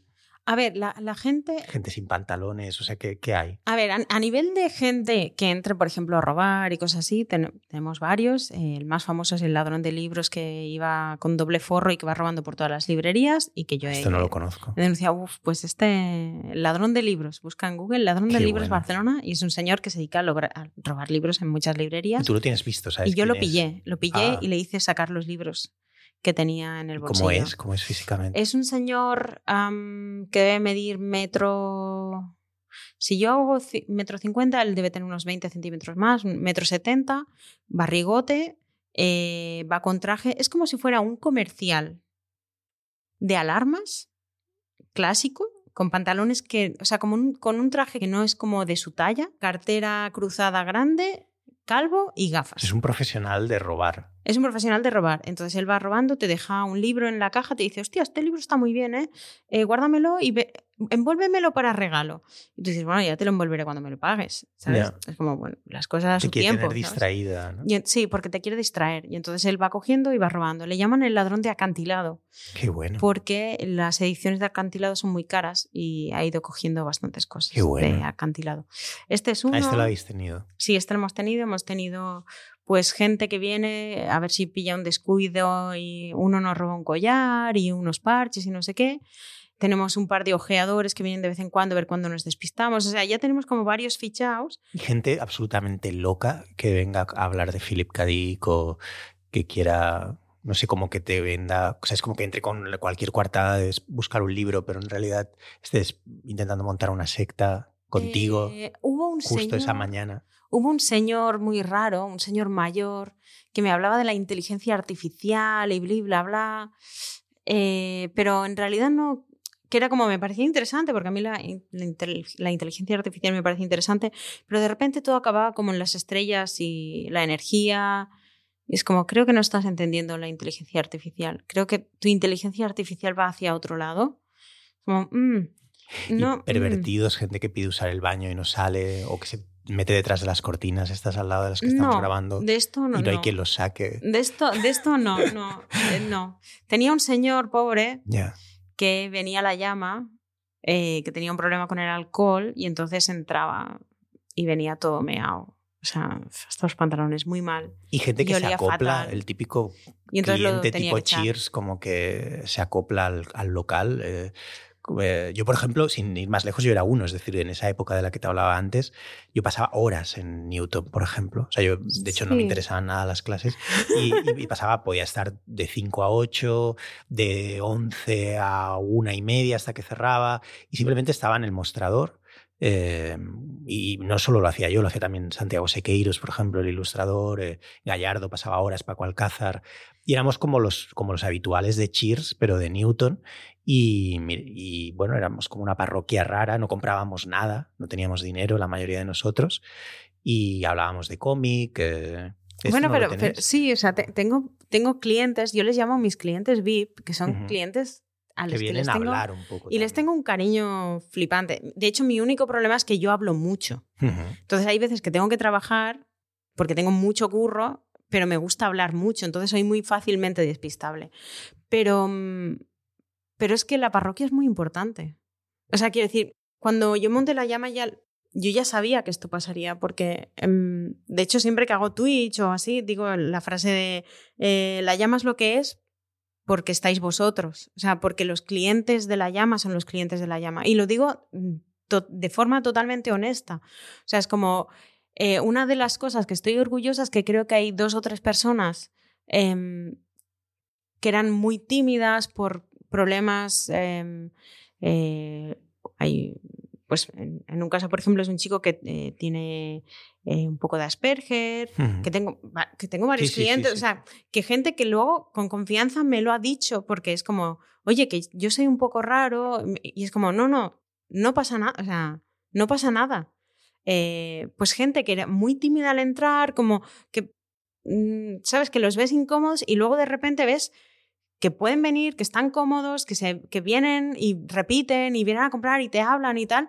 Y yo, eso para mí es súper bonito, es una de las cosas más bonitas. O sea, yo siempre que hay gente que tiene como ansiedad y tal, como sé lo que es tener ansiedad y, lo he visto en gente muy cercana, cuando alguien me dice, es que yo tengo un poco de ansiedad, siempre les digo, oye, si algún día te da un, una pechusca de ansiedad por el centro de Barcelona y necesi- necesitas un sitio donde te sientas como en casa, cómodo, para venir a sentarte, coger aire y irte, la llamas tu sitio. Igual que ofrezco ahí cuando veo que vienen clientas que son madres y que acaban de ser madres, es como si estás en el centro y necesitas un sitio donde dar de mamar a tu hijo y te da palo hacerlo en una terraza porque de repente es como la llamas tu sitio, o sea, la llama no solo es una librería, es un punto importante, al menos para mí, del barrio en el que tienes que sentirte a gusto. O sea, hubo una vez, por ejemplo, que estaba abriendo la tienda y una chica eh, se me metió, no había abierto aún las puertas y se me metió y al principio pensé, ¿qué pasa? O sea, me, viene a atracar, ¿sabes? Fue como muy raro y entonces vi que estaba llorando y le dije, ¿qué te pasa? Me dijo, es que me acabo de cruzar con, con mi expareja, que es un maltratador, y no sé si me está siguiendo o no. Le dije, vale, no. Y me dijo, perdona que me haya metido, pero ahora mismo no puedo salir. Y fue como, no pasa nada, vete al fondo, eh, coge una silla, vamos a llamar a la policía. Y me dijo, ¿en serio? Le dije, sí, sí, vamos a hacer eso, relájate, eh, ve al fondo, eh, hay una botella de agua, siéntate, voy a cerrar la puerta y si tengo que abrir dos horas más tarde, abro dos horas más tarde, pero vamos a llamar a la policía, va a venir y que la policía nos diga qué es lo que tenemos que hacer. Pues eso es la llama, o sea, y eso son la mayoría de tiendas de barrio y eso son la mayoría de las librerías de ahora, son sitios donde no solo compras un libro, sino que hay una persona amable con la que puedes contar por si te pasa algo, porque somos parte del barrio. Y eso yo creo que es una cosa que tenía muy em, puesta en la cabeza y que hemos intentado mm, compartir y que está siendo así. Y lo bonito es que esta idea de barrio y de comunidad la hemos como mm, extendido a, a Internet, ¿sabes? Sí, hay una voz, bueno, lleváis obviamente tanto que como tú sabéis muchísimo y lleváis de manera ejemplar las redes, claro, una sensación de voz, de, ¿no? Sí. de que hay como una voz eh, que Sí. representa la llama, que Sí. puede desde comentar algo hasta, hasta Sí. hablar desde la llama con, con una libertad que no suelen tener las cuentas. de- No, de- lo que llamamos el community management extremo y que mucha Ujú. gente nos ha como No, pero es un elemento distintivo, Sí, claro. Sí, porque y además es, es una forma de decir, eh, o sea, todo esto. Lo raro ¿no? es que nos De- hayan intentado llevar a Kentucky Fried Chicken o algo así. Todos nos- que nos hayan ofrecido llevar otras cuentas. Porque, Otras cuentas, sí. porque yo, me consta que hay empresas que siempre están buscando community managers. eh, Sí. eh. No, pero es, es guay. Todo lo, todo lo que planteas y la última anécdota que has contado es increíble. Representa una. Bueno, representa algo muy bonito en, en en relación a esa especie de distopía rara que trae Globo, Amazon y demás. que Yo jamás he pedido Amazon, jamás he pedido Globo, no, no lo entiendo. Hay algo que creo que no está bien, pero es una opinión muy, muy personal mía eh, en, el- en la manera de entender eso y, y sé que, que es una especie de idea muy naif quizás respecto al mundo y vosotros representáis, quizá la única parte después de hablar contigo, Gaby, Ujú. eh, me has desarmado muchas de mis prejuicios eh, respecto a la idea de ser tan entregado como has sido tú abriendo una librería en España. Creo que quizá de la única de la que no te has salvado es, es la de cada vez que te entrevistan tienes que hablar como de lo políticamente correcto, la actualidad política. Y eso creo que es la única mierda que no te puedes salvar. No, o sea, si te sí. entrevistan en el mundo o lo que sea, te van a preguntar por ¿no? qué piensas de los límites de, de todo esto, bla, bla, bla. Eso, Sí. Y eso es repugnante. Eso- Eso merecería sería motivo suficiente para que cerraras la llama, Sí. para no tener que responder a este tipo de mierdas. Eh, sí, por- sí. Pero bueno, yo o sea, lo tengo muy fácil. Es, eh, para mí no hay límites para el humor. El único límite es el límite legal, por desgracia. Entonces, es como... el límite es la digo, gente es que te como- pregunta eso, ¿no? O sea, es- sí, sí, es yo como... mi límite se no, lo pongo a la gente que, que cada vez que haces promoción de lo que sea, me pasó con algo muy gordo, con la- el documental del youtuber, con Doctor Portuondo, en realidad les das exactamente igual y lo único que quieren es arrastrarte a ese tipo Sí. de conversaciones para extraer un titular eh, que derive, que quede bien, derive sí, que quede audiencia. y, bueno, Sí. especialmente que quedes mal tú, es decir, Sí, sí, bueno, claro. Y, y ese tipo de, de trampas eh, las que te van a intentar hacer caer por tener una librería especializada en humor. No sé, muy guay, Avi, muchas gracias. De nada, es un placer. La verdad es que... No me esperaba que podríamos- tanto de familia. Bueno. ha habido una sincronía loca, insisto, ahí, porque yo he empezado hablando de mi padre mucho rato y tú en la segunda frase me has hablado del tuyo. Y e- esa especie como de padres eh, jodidos han estado Ya. sobrevolándonos toda la conversación. Es que, es que, claro, yo vi tu monólogo y fue como... eh, sí, Claro, claro, es así. Además, como ha muerto ahora, eh, murió en noviembre, diciembre, eh, no recuerdo exactamente. Es como algo que, que está todo el rato ahí. Claro, solo estamos en mayo, junio ahora y estoy teniendo que ir como a gestores, eso eh, un... notarios. Mañana tengo que ir al banco a firmar unos papeles de las cuentas de mi padre, no sé qué. Y, y claro, esa noción, ha habido una conexión ahí muy interesante con A- a tu mí lo que- padre también. A mí lo que me pasa con mi padre es que mi padre se fue hace, no sé, 30 años, no sé nada de él, nos dejó ruinados y se fue, em, con lo que yo no sé si está vivo o está muerto. En principio está vivo porque tengo como un primo que de vez en cuando sabe algo y dice, se ve que está vivo por no sé dónde, pero yo no sé nada de él directamente. Así que con la tienda me pasa una cosa que es que cuando hay como un señor mayor que se queda como mirando hacia adentro, pienso, cualquier día es mi padre. Media Offline. Media Offline. Con Carlo Padial. Media Offline. Un podcast producido por Playground. Media Offline. Playground. Carlo Padial, tu mejor amigo online y offline. Game over.